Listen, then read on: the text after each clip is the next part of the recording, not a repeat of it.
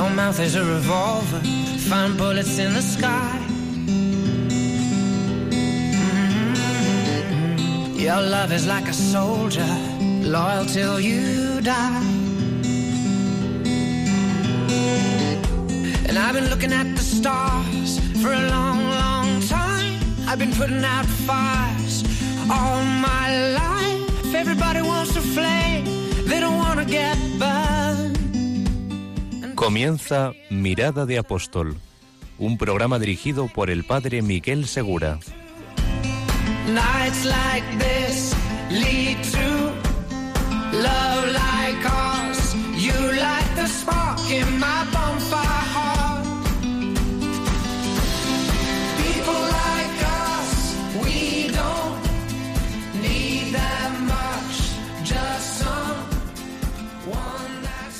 Muy buenas noches a todos, bienvenidos a esta última hora del primer día de la semana. De nuevo os saludamos a todos desde el programa Mirada de Apóstol. Un programa que busca revivir, fomentar, animar en la vocación apostólica de cada cristiano. Como siempre recordamos, el bautismo nos impulsa con un doble, una doble fuerza a la santidad personal, pero también al apostolado. Tenemos ese impulso desde que nos encontramos con Jesucristo, nos unimos a Él, nos insertamos en el bautismo. Él nos da ese deseo de compartir con los demás nuestra experiencia del amor de Dios que recibimos en la Iglesia. Así que hoy estamos aquí iniciando un nuevo periodo, podemos decir un, un periodo de verano que nos ofrece grandes oportunidades para vivir esta dimensión apostólica. Hoy tenemos con nosotros a, a unos invitados desde otros países, incluso nos acompaña desde Bélgica Philippe Bougeli. Muy buenas noches, Philippe. Muy buenas noches a todos. Está con nosotros también Antonio López, conexión telefónica, Antonio López Gueniz. Buenas noches, Antonio. Buenas noches Y a todos. Nos acompaña también Mercedes Jurado Jiménez. Buenas noches, Mercedes. Buenas noches, un placer estar aquí con vosotros. Como siempre, a los mandos del programa está Isabel de Rochefort y le saluda un servidor, el padre Miguel Segura. Quedaos con nosotros, vamos a comenzar nuestras tres miradas pertinentes, una mirada al presente, vamos a ver quiénes y por qué están aquí, una mirada al magisterio que siempre nos ilumina, siempre nos estimula también, y una mirada al futuro. ¿Qué podríamos hacer en el futuro reciente, dentro de unos días, para vivir mejor nuestra dimensión apostólica como cristianos?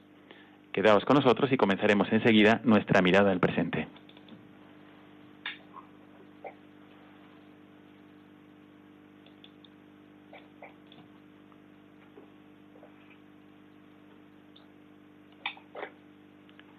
Hoy tenemos con nosotros a nuestros invitados y esperemos que toda la parte técnica funcione porque uno de ellos está muy lejano.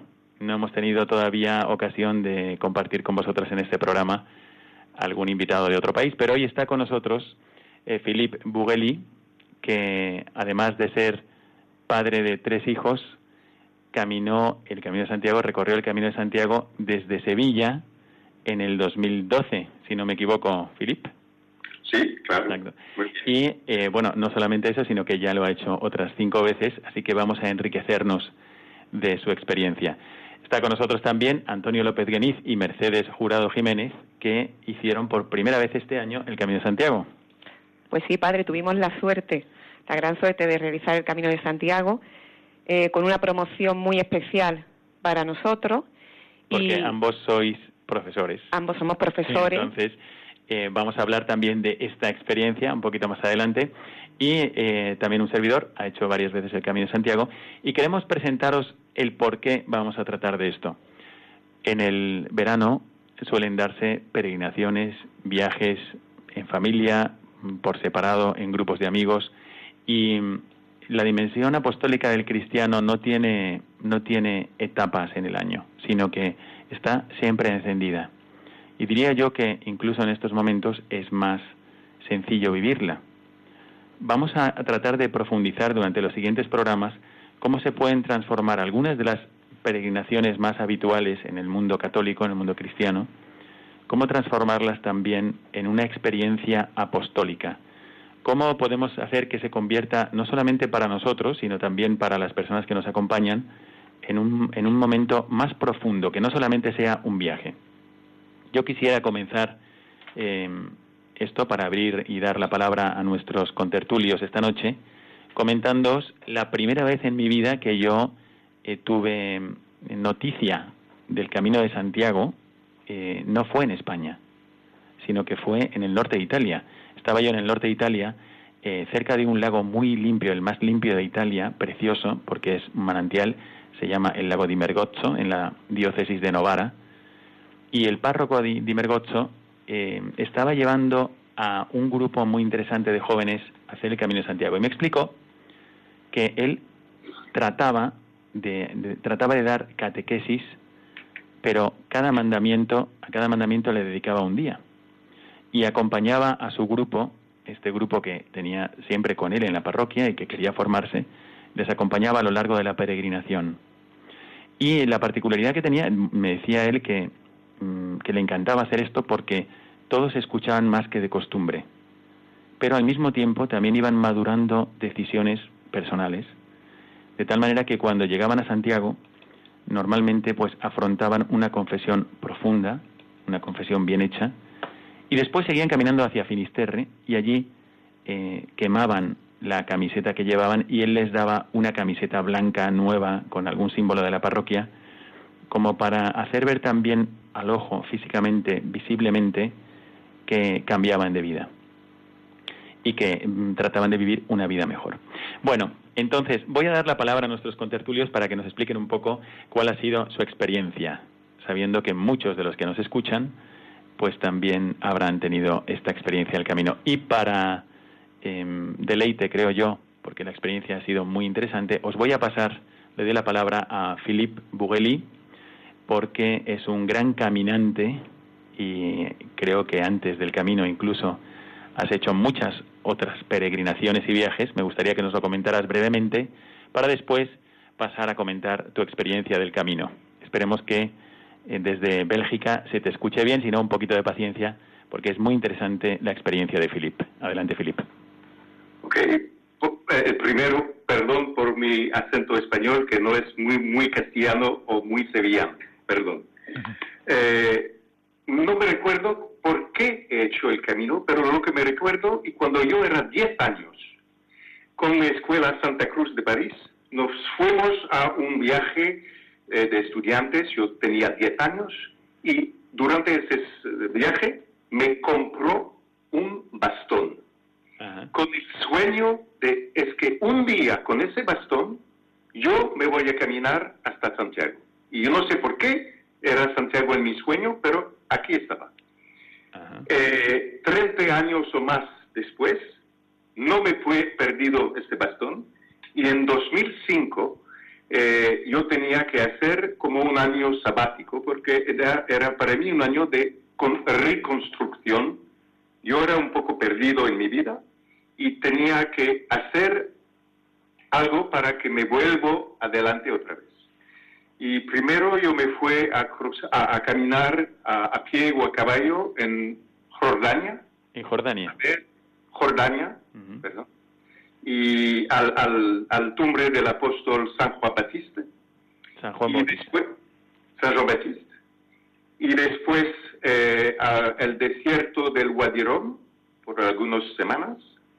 Eh, después de eso me fui a Ulaanbaatar, en Mongolia, por caminar de pie y caballo también por dos o tres meses a cruzar todo Mongolia y todo eh, Kirguistán hasta Bishkek.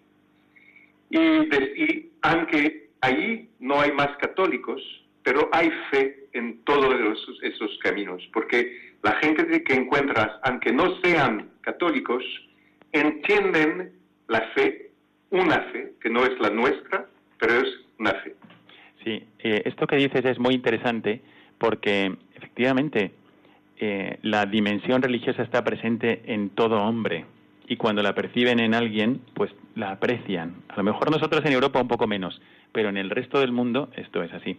Así que tú, por, por eh, digamos, recuperarte, por encontrarte a ti mismo otra vez, tú hiciste este camino, este peregrinar. Y después de recorrer toda Mongolia, ¿dónde fuiste? Después vuelvo, en, pues me fue por algunos más meses en Tayikistán, en 5.000 metros en las montañas del Pamir, porque yo quería hablar con Los Ángeles y pensaba que si me vuelvo un poco más arriba, era más fácil. mejor, ¿no?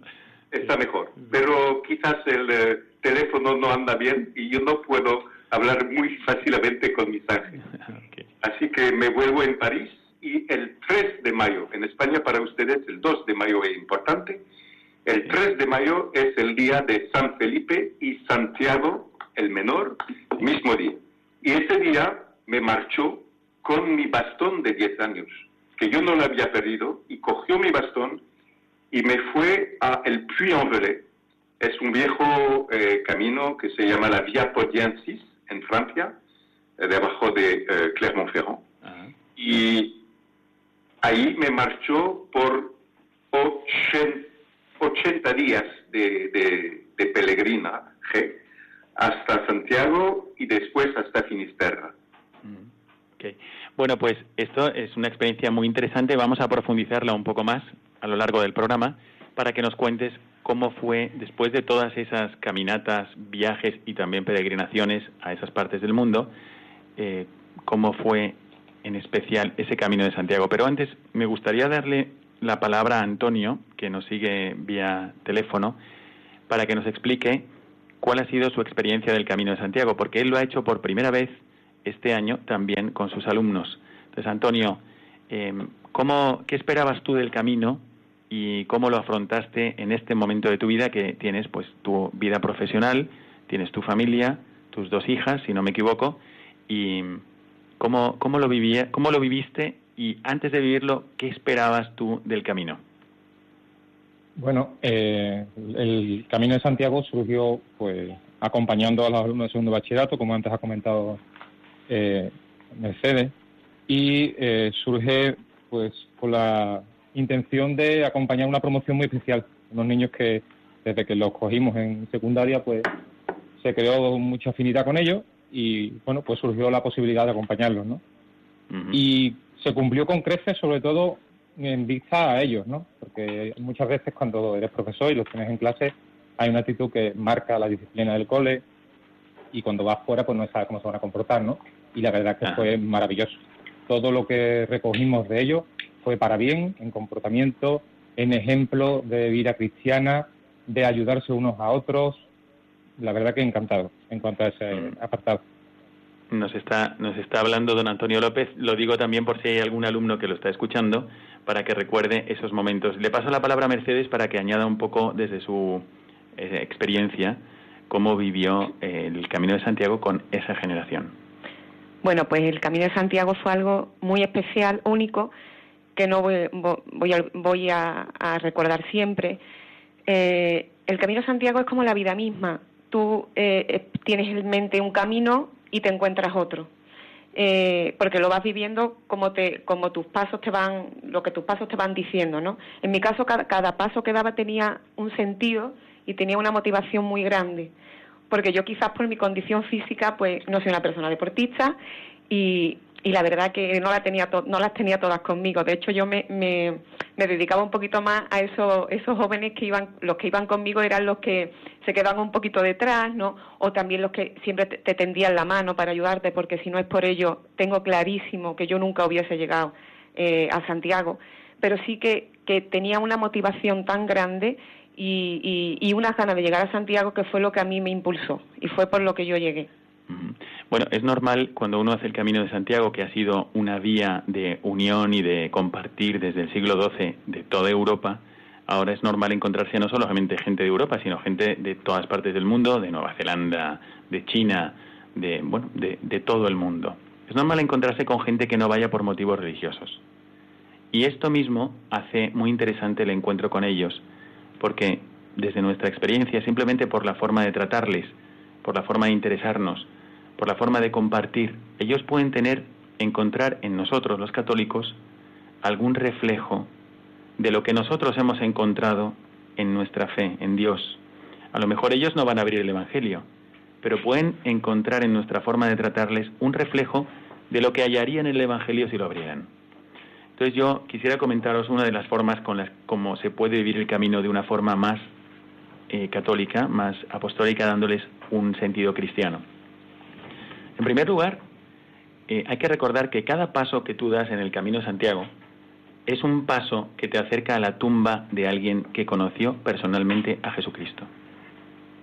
Esto, si uno lo piensa, pues es muy impresionante. No vamos a acercarnos a un mito, no vamos a acercarnos ni siquiera a un ideario, vamos a acercarnos a una persona que conoció, como cuando tú le estrechas la mano a un amigo, o como cuando le das un abrazo, o como cuando recuerdas su cumpleaños y te presentas en su casa. Santiago conoció así a Jesucristo. Y cuando tú haces el camino, no puedes evitar recordar hacia dónde vas. Como eh, se suele decir en el adagio latino, in omnibus respice finem, en todas las cosas busca siempre cuál es la finalidad, pues en el camino de Santiago tú puedes ir por muchos motivos, pero en realidad la finalidad es llegar a Santiago, a la tumba del apóstol. Entonces, esos pasos que te van acercando cada vez más a alguien que conoció a Cristo, te, van a hacer pensar en algún momento también en Jesucristo.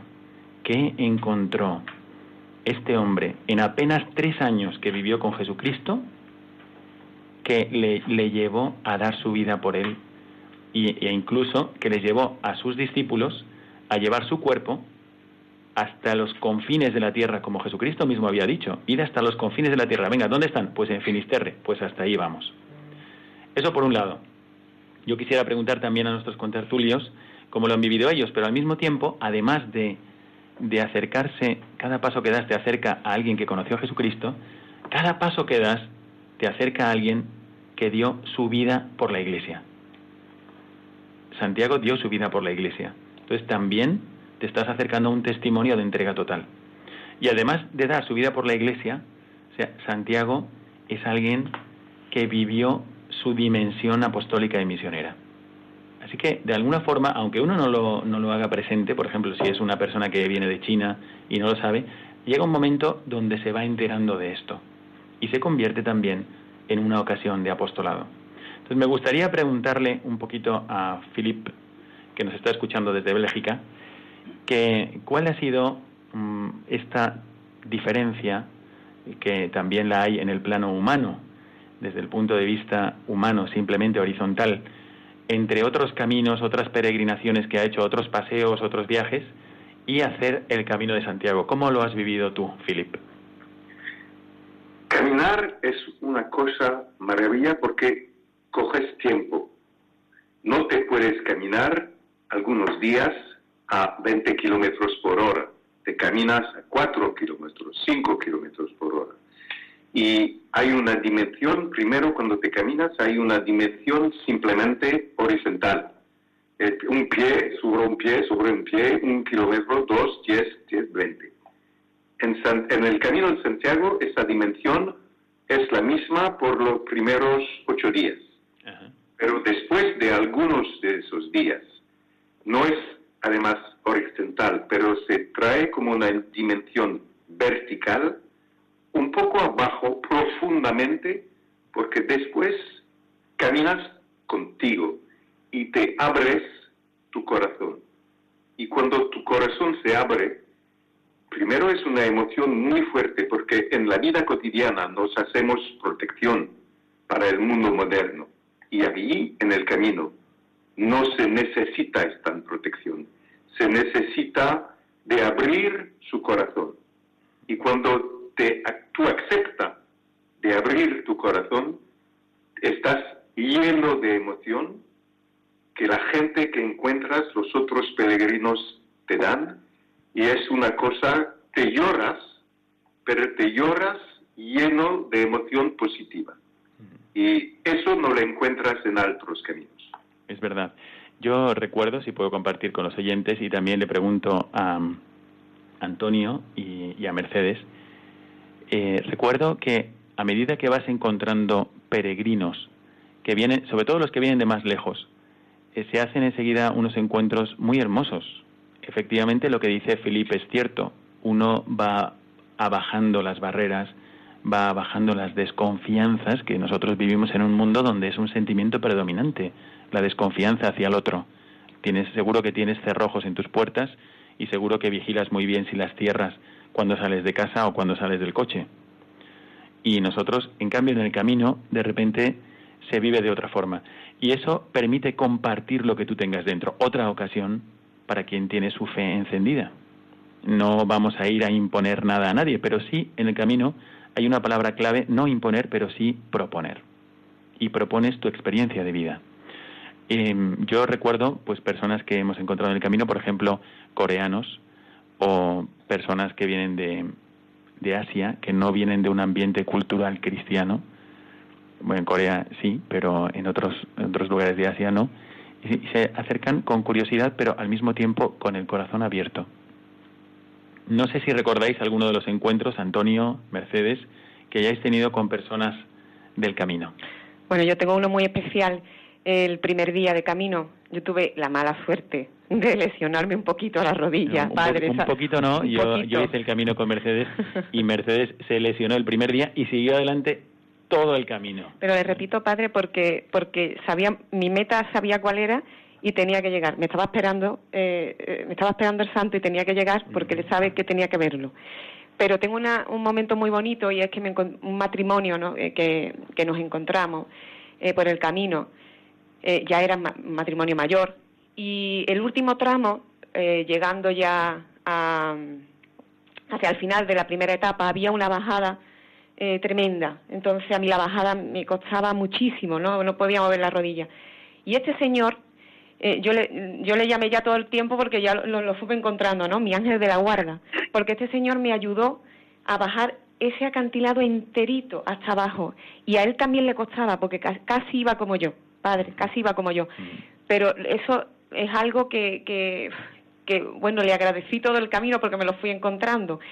Y, y también otro, otro grupo de jóvenes que iban eh, de otros colegios, niños más pequeños de secundaria, y otro, otro pequeñito que también se había lesionado, y lo llevaban, eh, lo, eh, lo, llevaba, uno de los sacerdotes lo llevaba eh, a Involanda, a Galeota, lo llevaba, hizo casi todo el camino con el, con el pequeño. O sea, eso fue una experiencia eh, que tú vas viendo y la vas viviendo y te va dando fuerza. Si este, si este niño mira cómo va y va para adelante, ¿cómo no voy a ir yo para adelante? Entonces, mm, son personas que se te acercan, que vas viendo, es un testimonio de fe continuo el camino. Antonio, ¿tú recuerdas alguno de los encuentros que hayas tenido sí, en, en, el camino? En la primera parada, cuando estuvimos en, en, en el primero, la, la, primera misa al final del camino, recuerdo unos franceses, pero vamos, hablaban español, si no hubiera sido difícil que, que nos comunicáramos, y era un matrimonio mayor, y yo hablamos un rato, porque vio que era un grupo de un colegio católico, de los nuestros niños, y pasado tres días, eh, ya incluso me pedían la, la, sudadera que llevábamos con motivo del camino, sí. para que vea usted la, lo que transmitía el grupo, ¿no? Para poder llevarse de regalo, la de nuestro colegio, a, a su nieto. También a un... ¿verdad? Sí, perdón. No, no, eh, te decía que es verdad que surge esta, esta categoría del encuentro en el camino es muy importante porque es muy difícil que tú lo hagas solo. No sé cuál haya sido la experiencia de Philip en las cinco veces que ha hecho el camino, pero normalmente vas a encontrar a alguien en los puntos de llegada, en los albergues, al caminar, al llegar a Santiago mismo, ¿no? Entonces, eh, hay que tenerlo en cuenta. El, el, los encuentros nunca son fortu fortuitos. Los encuentros también están dentro de la providencia de Dios. Jesucristo nos insiste en esto, nos dice, no se te cae un cabello sin que Dios lo permita no cae un pájaro sin que Dios lo permita, pues cuanto más las personas que se van a encontrar contigo también lo está permitiendo Dios. Tienen algo que aportarte a ti o tú tienes algo que aportarles a ellos. Entonces el camino se convierte así también en un momento donde tú vas al lado de Dios como cómplice de Dios para ver qué puedes aportar, qué es lo que Dios te ha dado durante tu vida y que vas a compartir con alguien que Él te pondrá delante.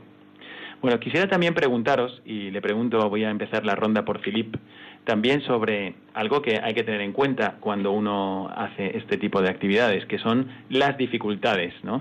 Si las hay, si no las hay, o en comparación con otro tipo de viajes, ¿cuáles son esas dificultades que uno puede encontrar y que también hay que estar atentos a ellas? Pues claro, dificultad, dificultades físicas, como lo decía Mercedes, caminar 5 kilómetros un día es fácil. 15, 20, 25 un día también es fácil. Pero cuando lo tienes que hacer dos días, tres días, una semana, un mes, es algo un poco más difícil. Así que, claro, te vas a caer, te vas a dar, eh, te vas a hacer dolor en los pies, crampas, eh, pero eso pasa. Eso no es bastante importante. Siempre hay alguien para ayudarte, para hay una farmacia, te pones un, plástico y vale, te puedes caminar y te encuentra una fuerza interior para que te olvidas esas dolores físicas. Lo más difícil para mí no era esas dolores eh, físicas, era el dolor interior. Aceptar tu fe, aceptar a tus cosas difíciles de tu vida para abrir tu corazón y hablar de esas cosas con la gente que te encuentras. Decía, si, siempre yo he hecho mi camino solo. Solo me marcho solo, pero en el camino nunca estás solo, nunca. Estás con los ángeles que caminan también en el cielo sobre tú y hay otros peregrinos. Cuando los esperas lo menos, es ahí que los encuentra los mejores momentos. Yo desde 15 años siempre tengo contactos con cinco o seis peregrinos que encuentro en esos eh, eh, viajes de peregrinación y que hablamos siempre con todos eh, de nuestra experiencia de esta peregrinación. Una casa que me ayudó muy bien, cantar. Si no puedes hablar con nosotros porque tienes un poco miedo, no es eh, bastante, está todavía con tu protección. Cuando cantas, yo canto dos, tres horas por el día, cantos de mesa, cantos que me recuerdo cuando yo era joven, y cuando cantas solo, siempre hay alguien que encuentra esta canción y que te canta, y, después es más fácil de hablar. Y te acompaña, ¿no? Te acompaña siempre. Otra, otra cosa relevante que acabas de mencionar, Filip, y que a mí me gustaría también subrayar, es que cuando uno se encuentra con el peregrino, lo, ve por fuera, pero cuando empieza a hablar con él, encuentras que también está haciendo el camino por un motivo. Y le voy a preguntar a Mercedes um, un, poco cuál fue ese motivo que ella tenía para hacer el camino y qué experiencia tuvo al llegar a Santiago. Porque a veces uno se encuentra personas que están buscándose a sí mismos, que quiere acercarse un poquito más a Dios, encuentras a personas que tampoco sabían exactamente lo que querían, pero querían algo diferente. Otros están respondiendo a una promesa, otros quieren hacerlo como un acto de agradecimiento o como un acto de petición a Dios por algo, ¿no? Pero tienen esa intención interior que es muy interesante descubrir y que algunos también la viven desde su fe. Mercedes, ¿cuál era esta, esta actitud que tú tenías y qué experiencia tuviste al llegar a Santiago?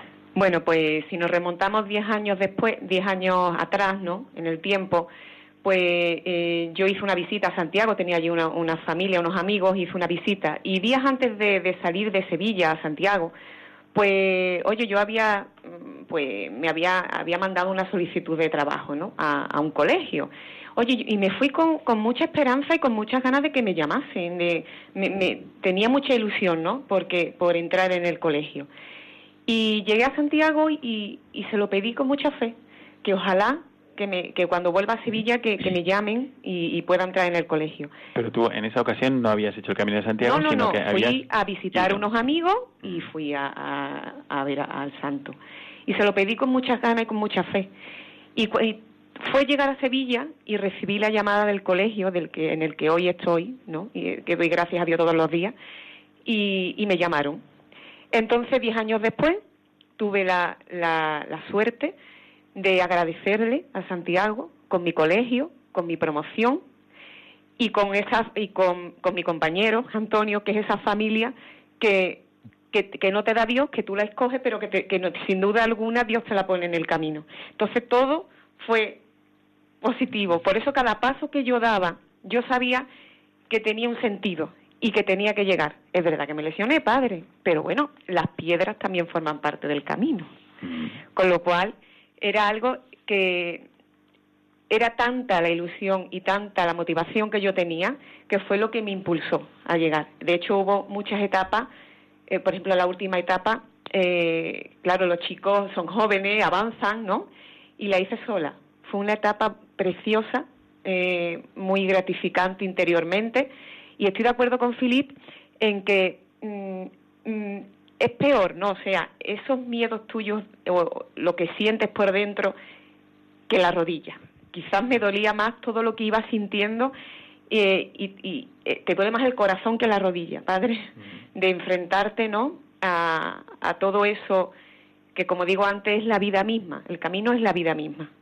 Con lo cual, y, y el momento de llegar, ¿no? El momento de llegar a Santiago, pues yo no pude entrar con los niños, con esa cruz tan preciosa que llevábamos pero sí entré, aquí me emociona un poquito, padre, sí entré con, con la persona que hace 25 años que guía mis pasos, que es mi marido. Tuve la suerte de llamar por teléfono a mi marido y el, el último kilómetro lo hice con él, al teléfono. Entonces entré con mi cruz de guía en la vida, que es él. Que no confiaba en mí, también tengo que decirlo, padre. Que, decía, no va a llegar. No va a llegar, no va a llegar. Y sin embargo llegaste. Pero llegué. Muy bien y es verdad que cuando uno tiene una motivación interior, eh, como, como todos hemos experimentado, pues se multiplican tus fuerzas. Sí, sí.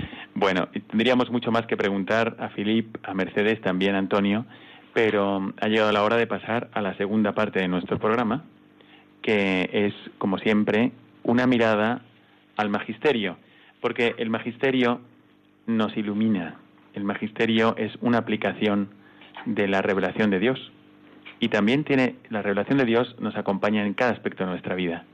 También aquí en el camino, en el peregrinar, es así. Si os fijáis, desde el primer creyente, el primer creyente que fue Abraham, empezó una peregrinación y caminó. También nosotros seguimos caminando, pero si le hubiésemos preguntado a él, ¿y por qué caminas tú? Si alguien se hubiese acercado a su camino, eh, ¿por qué pones un pie delante del otro? Pues era un motivo de fe, un motivo religioso y por seguir a Dios. Entonces también ahora nosotros en, nuestro peregrinar acudimos a, a, lo que Dios tiene que decirnos a través del magisterio. Así que comenzamos la segunda parte de nuestro programa, Mirada al Magisterio. Y pasamos la, pasamos la palabra a Filipe. Pues. vamos, vamos a esperar un momento, Filip, y enseguida comenzamos. Ok. Eh... Mirada al Magisterio.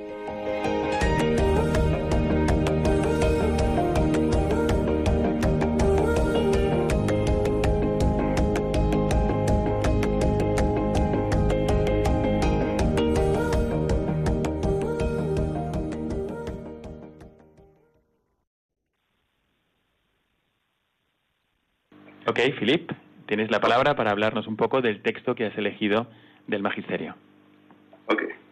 Ese texto habla de dimensión que me habla bien con mi experiencia en el camino. En su dimensión descendante, el peregrino, en su ámbito ordinario, tiene que vivir como salvado, o sea, como persona llena de la misericordia y de la fidelidad de Dios la participación de la resurrección del Señor, acudida por el bautismo y pensada en el rito de la peregrinación, reaviva su condición de hijo adoptivo del Padre. Y esta experiencia filial debe irradiarse en su vida cotidiana. En su dimensión ascendente, ha de dar testimonio no solo de que está inmerso en el amor de Dios, sino que debe testimoniar también el poder dinámico de este amor. El creyente, por el mejor hecho de serio, es un testigo a su fe.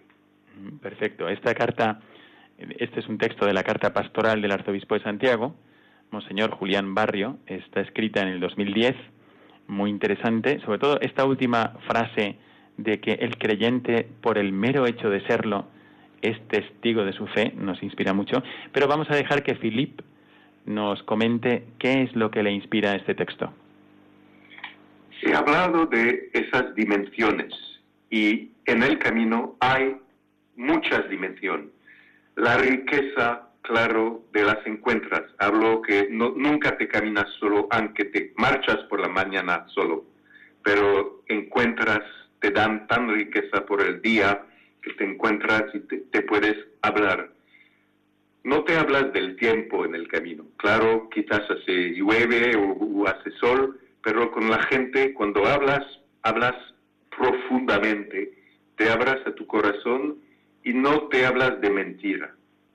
Y si, por eso es esta parte profundamente eh, eh, abajo te encuentra contigo. Es una parte bastante difícil del camino cuando te encuentras contigo, con la verdad de ti, y que quizás te mientes con tu protección, debes aceptar lo que es realmente, porque los otros lo ven así y te ayudan. Es una fuerza muy, muy importante de mi experiencia, eh, la ayuda de los otros, como tú puedes también ayudar a ellos. Mm, es cierto. También es verdad que esa, ese sentido de la vida que tú eh, vas descubriendo o que a veces algunos buscan incluso al iniciar el camino, eh, es, eh, es, privilegiado el momento para, para vivirlo y para descubrirlo. Yo recuerdo que cuando hacemos el camino, yo un servidor he hecho el camino bastantes veces también, de, he ido por el, el camino de, de, La Plata o por el camino inglés también, por el francés tres o cuatro veces y pasado mañana empezamos por el camino primitivo. Ah, pero en el camino primitivo, muy bonito. Pero el, em, la pregunta que les lanzo a los jóvenes cuando lo hago con ellos, al inicio, cuando estamos comenzando el camino, es ¿por qué es importante para el mundo que tú te levantes mañana? ¿Por qué debería importarle a alguien que tú te levantes mañana? Y a veces uno no tiene tiempo de preguntarse estas cosas. ¿Qué es lo que va a mover mi vida? ¿por qué debería importarle a alguien que yo mañana salga de mi casa a hacer qué? Y los chicos tienen tiempo de pensarlo, tienen tiempo de, ajustarse y, darse cuenta de quiénes son. Cuando uno lo hace también con una debida preparación religiosa, puede llegar a esta conclusión que nos dice el texto de Monseñor Julián Barrio. Dice que el creyente, por el mero hecho de serlo, es testigo de su fe. También he encontrado jóvenes que han crecido en la comprensión de su identidad católica y han tomado decisiones que han llegado a cambiar su vida. Pero ahora quisiera pasar la palabra a Mercedes para que nos leyera el texto que ella ha elegido.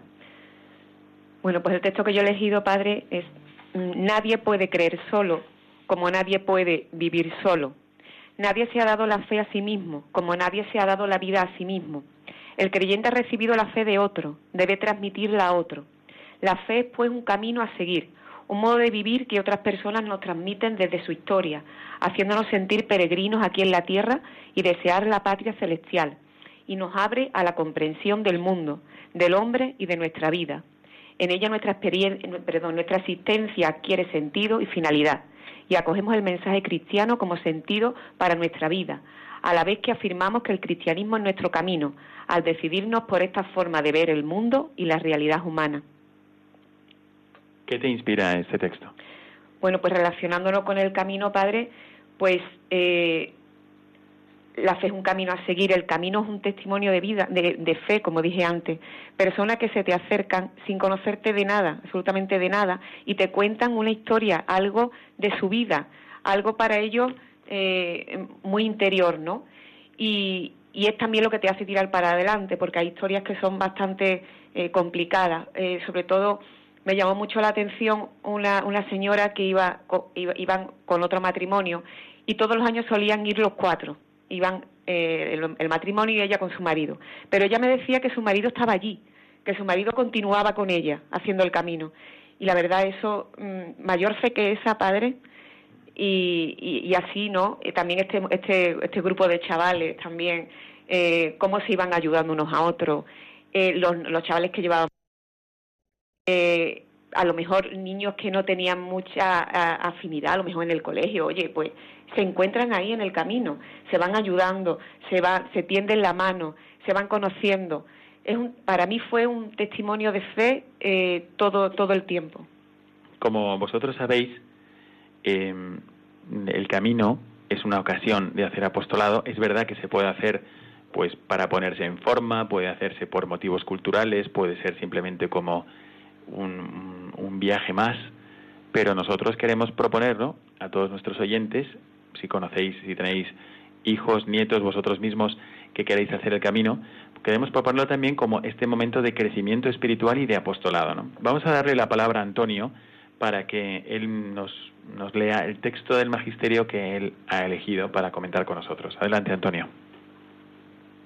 Nuestra forma de estar y compartir con los hermanos es un testimonio del encuentro con Dios para los hombres y mujeres de hoy. Consecuentemente, hemos de vivir todas las actividades humanas como acción de gracias a Dios, como Eucaristía y dejarnos inspirar y motivar por el gesto de Jesús a, partir el pan. Debemos aprender de nuevo a compartir, a dar, a regalar. Necesitamos una nueva cultura del cariño, la solidaridad, el compartir y la compasión. Para nuestra sociedad, es una cuestión de supervivencia de los valores humanos. Igualmente, se trata en gran medida de nuestra credibilidad en cuanto cristianos. ¿Y a ti qué te inspira este texto del Magisterio? Bueno, eh, creo que quizás sea incluso más importante seguir siendo más cristianos aunque cuando estamos en misa, ¿no? Cada día y cada domingo, eh, ser de puertas hacia afuera, ¿no?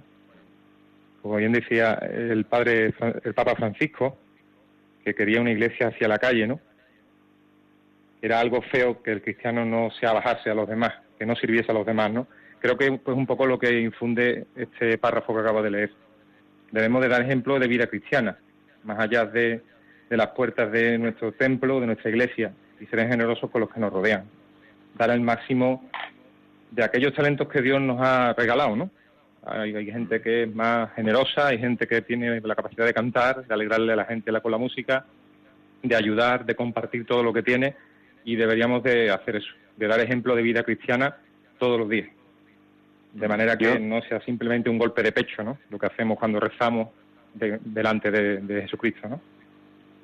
Exactamente, se tiene que notarse en, en el modo de tratar a los demás. Yo creo que el camino también es una ocasión muy buena para para vivir esta dimensión caritativa que a la vez es apostólica del cristianismo. Y también es cierto que uno encuentra en el camino personas que lo viven y que te inspiran también para que tú lo vivas. Mercedes hacía referencia a este señor que era su ángel de la guarda, pero por ejemplo conozco un, un joven que decidió con su novia, para ver si realmente eran tal para cual, eh, como una simulación de las dificultades de la vida, hacer 444 kilómetros del Camino de Santiago eh, sin nada. Eh, no llevaban nada, simplemente lo que llevaban puesto encima, un traje de peregrino, y estaban dispuestos a afrontar juntos todas las dificultades, iban como mendicantes. Y lograron llegar hasta Santiago, además tenían una intención muy concreta, él lo único que llevaba cosido en un forro era el anillo de compromiso que quería ofrecerle si llegaban juntos a Santiago después de haber superado todas las dificultades y así fue. Y, desde aquí le mando un cordialísimo saludo a Dani y a su esposa Damaris que después tuve la alegría de casar, bueno, de bendecir el matrimonio. Así que es, es verdad, en el camino de Santiago uno encuentra expresiones, la expresión más genuina del cristiano que es la caridad y al mismo tiempo tiene ocasión de vivirla. Estamos llegando al final de esta segunda parte, como siempre se nos queda un poquito corta, pero es muy interesante. Y tenemos que recordaros dónde podéis llamarnos al programa para interactuar con nosotros. Os vamos a pasar ahora el número del WhatsApp, si queréis mandar un WhatsApp directamente a nuestro programa, y el número de teléfono donde podéis eh, pues aportar vuestras eh, dudas, inquietudes o eh, consultas a nuestros contertulios. Le digo, por favor, eh, Mercedes, recuérdanos dónde pueden llamar nuestros oyentes. Bueno, pues el número de WhatsApp es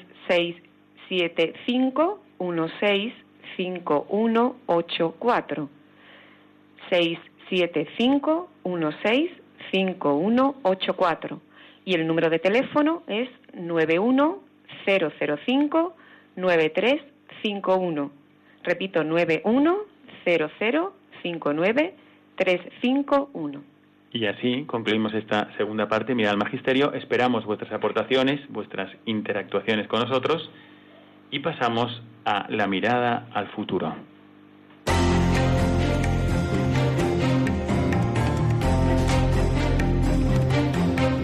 Mirada al futuro.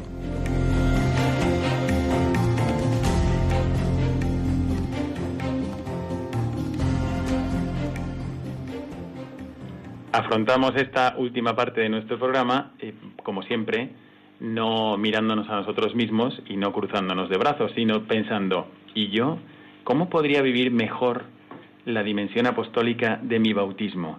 ¿Cómo podría compartir con los demás mi experiencia del amor de Dios? ¿Y cómo podría tenerla yo más profunda, más auténtica, más sincera, para que quienes se acercaran a mí también disfrutaran de la misma experiencia que yo estoy teniendo? Quisiera comenzar pasándole la palabra a Philip, porque ha sido quizás de todos los que estamos aquí el más caminante de todos. Y vamos a preguntarle cómo podríamos prepararnos interiormente para vivir el camino. Eh, yo creo que tú lo has hecho y esta ha sido la intención también, eh, las veces que has hecho el camino y que sigues haciéndolo. Y si hay alguno de nuestros siguientes que dice, bueno, yo también podría hacer esta experiencia para ver si profundizo mejor mi fe o a ver si me encuentro más a mí mismo, a ver si me pongo más en contacto con Dios. Entonces, ¿cómo prepararse bien para hacer el camino interiormente, con las actitudes correctas? Es más, lo que dices es especialmente una cuestión de preparación interior. La preparación del camino como un viaje no es muy importante porque es muy fácil. Se encuentran albergues, nunca tienes miedo, nunca tienes, eh, te pier cuando te pierdes, pues solamente caminas un poco más y te encuentra un otro pueblo, un otro albergue y, no hay ningún problema hacer el camino como un viaje. La preparación interior es una cosa un poco más difícil. Cuando, lleva, cuando llegas en el primero, la primera semana del camino, todavía es tu, cuerpo es en tu ciudad. Se necesita un poco cuando, cuando como te haces un viaje en el otro lado del mundo, hay una diferencia de horario. Pues en el camino hay una diferencia de horario, pero no es un horario del día, es un horario de la fe que tú no estás preparado, como todos los días, a aceptar la, la emoción a aceptar que es difícil de encontrarte contigo, de hablar de tu fe, porque un poco tú, tienes miedo de la gente que encuentras porque no lo conocen. Y lo más que te, que te dejas sin protección, lo mejor te, estás, te dan, te vuelvan a dar su corazón. Yo pienso que lo mejor de hacer es de escuchar más que hablar, pero cuando escuchas a los otros, eh, te, dan, te dan fuerza. Y cuando hablas, pierde un poco de esa fuerza, tiene que comunicar, pero escuchar es muy importante. Un abrazo en silencio, abrazos en el camino que hacen todos los días. Y se, se recibe y se da una fuerza sin hablar increíble. Cuando te caes, alguien te da un abrazo y te caminas dos días más, y así más, y así más. Y esos abrazos son increíbles. Recibes a este momento la conciencia total de la persona que tú no conoces.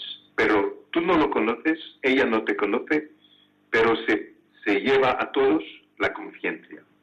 ¿Por qué? Porque hay los ángeles que te dan esta fuerza y te abre tu corazón y puede rezar muy simple con otras personas y esa es una fuerza increíble.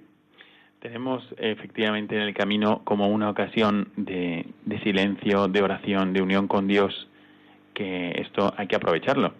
Y, y para esto no siempre estamos preparados, porque es verdad que hace falta, como cuando tú llegas a un gran concierto, no es que llegas del ruido del tráfico e instantáneamente empiezas a escucharlo, sino que hay un momento de preparación, de silencio. Así que también el camino requiere una preparación interior.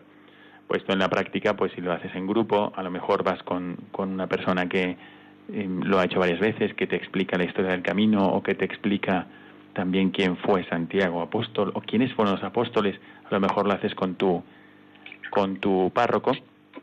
Pero también hay quien lo ha hecho con grupos de jóvenes o desde el punto de vista del formador. Quisiera yo preguntarle a Antonio, por si acaso hay alguno de los que nos esté escuchando que sea como él profesor, ¿cómo puede un profesor transmitir su testimonio de fe a los alumnos en el camino? Pero en este caso vamos a abrir la, la pregunta no solo en el camino. ¿Cómo puede un profesor dar su testimonio de fe a los alumnos? lo más importante, sea en el día a día, en el aula o en este caso en particular en el camino, lo más importante es ser ejemplo para ellos. No puedes esperar nunca de tus alumnos lo que ellos de ti no esperan, ni nunca ven, ¿no? Eh, hay que ser exigente con uno mismo y, ser ejemplo, porque difícilmente será creíble lo que tú planteas oralmente si no lo ven con hechos, ¿no? Y así ocurrió en el camino, porque aparte de la parte de caminar cada día, pues evidentemente ir de supervisor de tantos alumnos, pues tiene un trabajo posterior y estar con ellos y en todo ese momento hay que comportarse de manera acorde a, lo que está proclamando cada día, ¿no? Imagina un centro católico como el nuestro, ¿no? Sí. Pues yo quisiera lanzaros eh, esta, esta, mm, este reto, a ver si en dos minutos Mercedes y tú podéis contarnos, por si acaso algún oyente está pensando, bueno, a lo mejor puedo hacer el, el, Camino de Santiago con mi familia, a lo mejor puedo ir con mi colegio, lo voy a preparar para el año que viene, pero ¿cómo podría yo darle esta dimensión apostólica en el camino? Me gustaría que contarais cómo, qué instrumentos usasteis para que los alumnos vivieran apostólicamente, desde el punto de vista apostólico, el camino, Mercedes. Bueno, pues cada día teníamos intenciones, teníamos unas intenciones, repartíamos unas pulseritas eh, cada día de un color.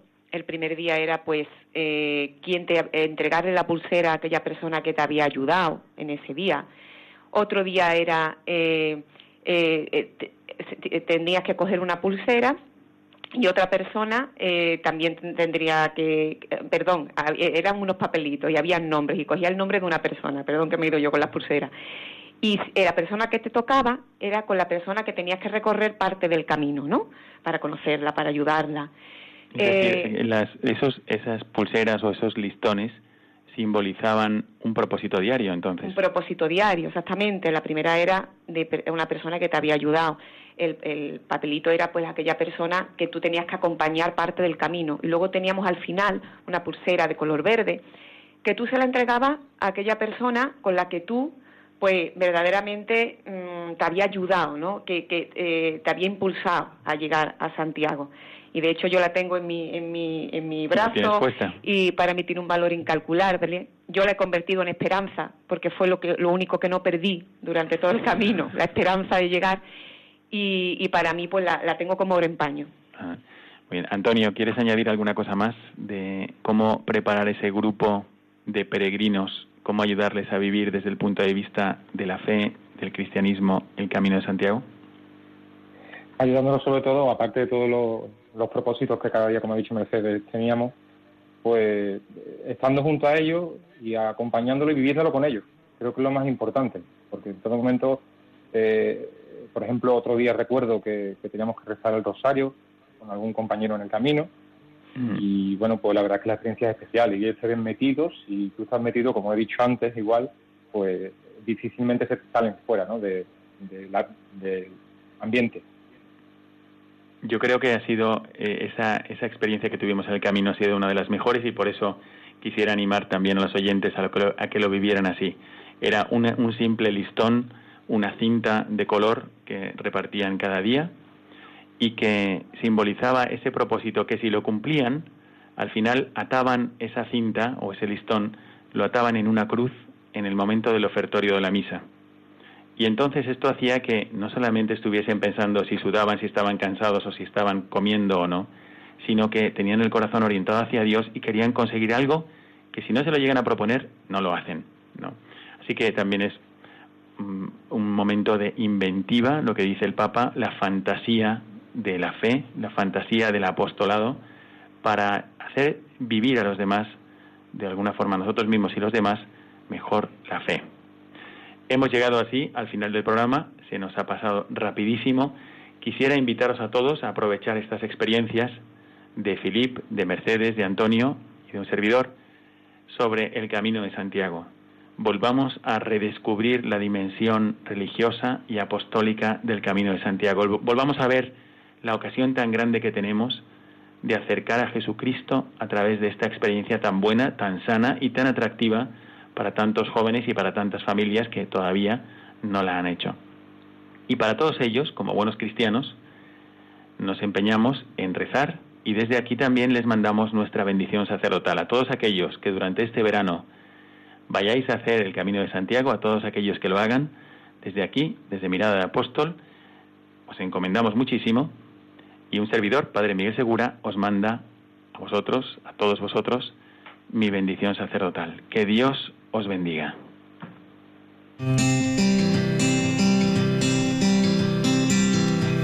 Your mouth is a revolver, find bullets in the sky.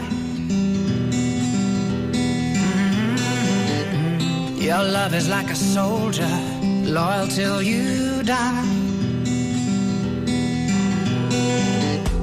And I've been looking at the stars for a long, long time.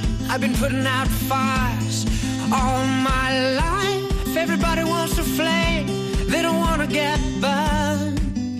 Acaban de escuchar el programa Mirada de Apóstol, dirigido por el padre Miguel Segura. Nights like this lead to